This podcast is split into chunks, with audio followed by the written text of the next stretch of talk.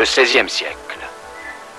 Des quatre coins de l'Europe, de gigantesques voiliers partent à la conquête du Nouveau Monde.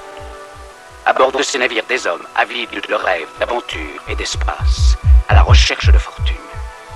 Qui n'a jamais rêvé de ces mondes souterrains, de ces mers lointaines peuplées de légendes, ou d'une richesse soudaine qui se conquerrait au détour d'un chemin de la cordillère des Andes? Qui n'a jamais souhaité voir le soleil souverain guider ses pas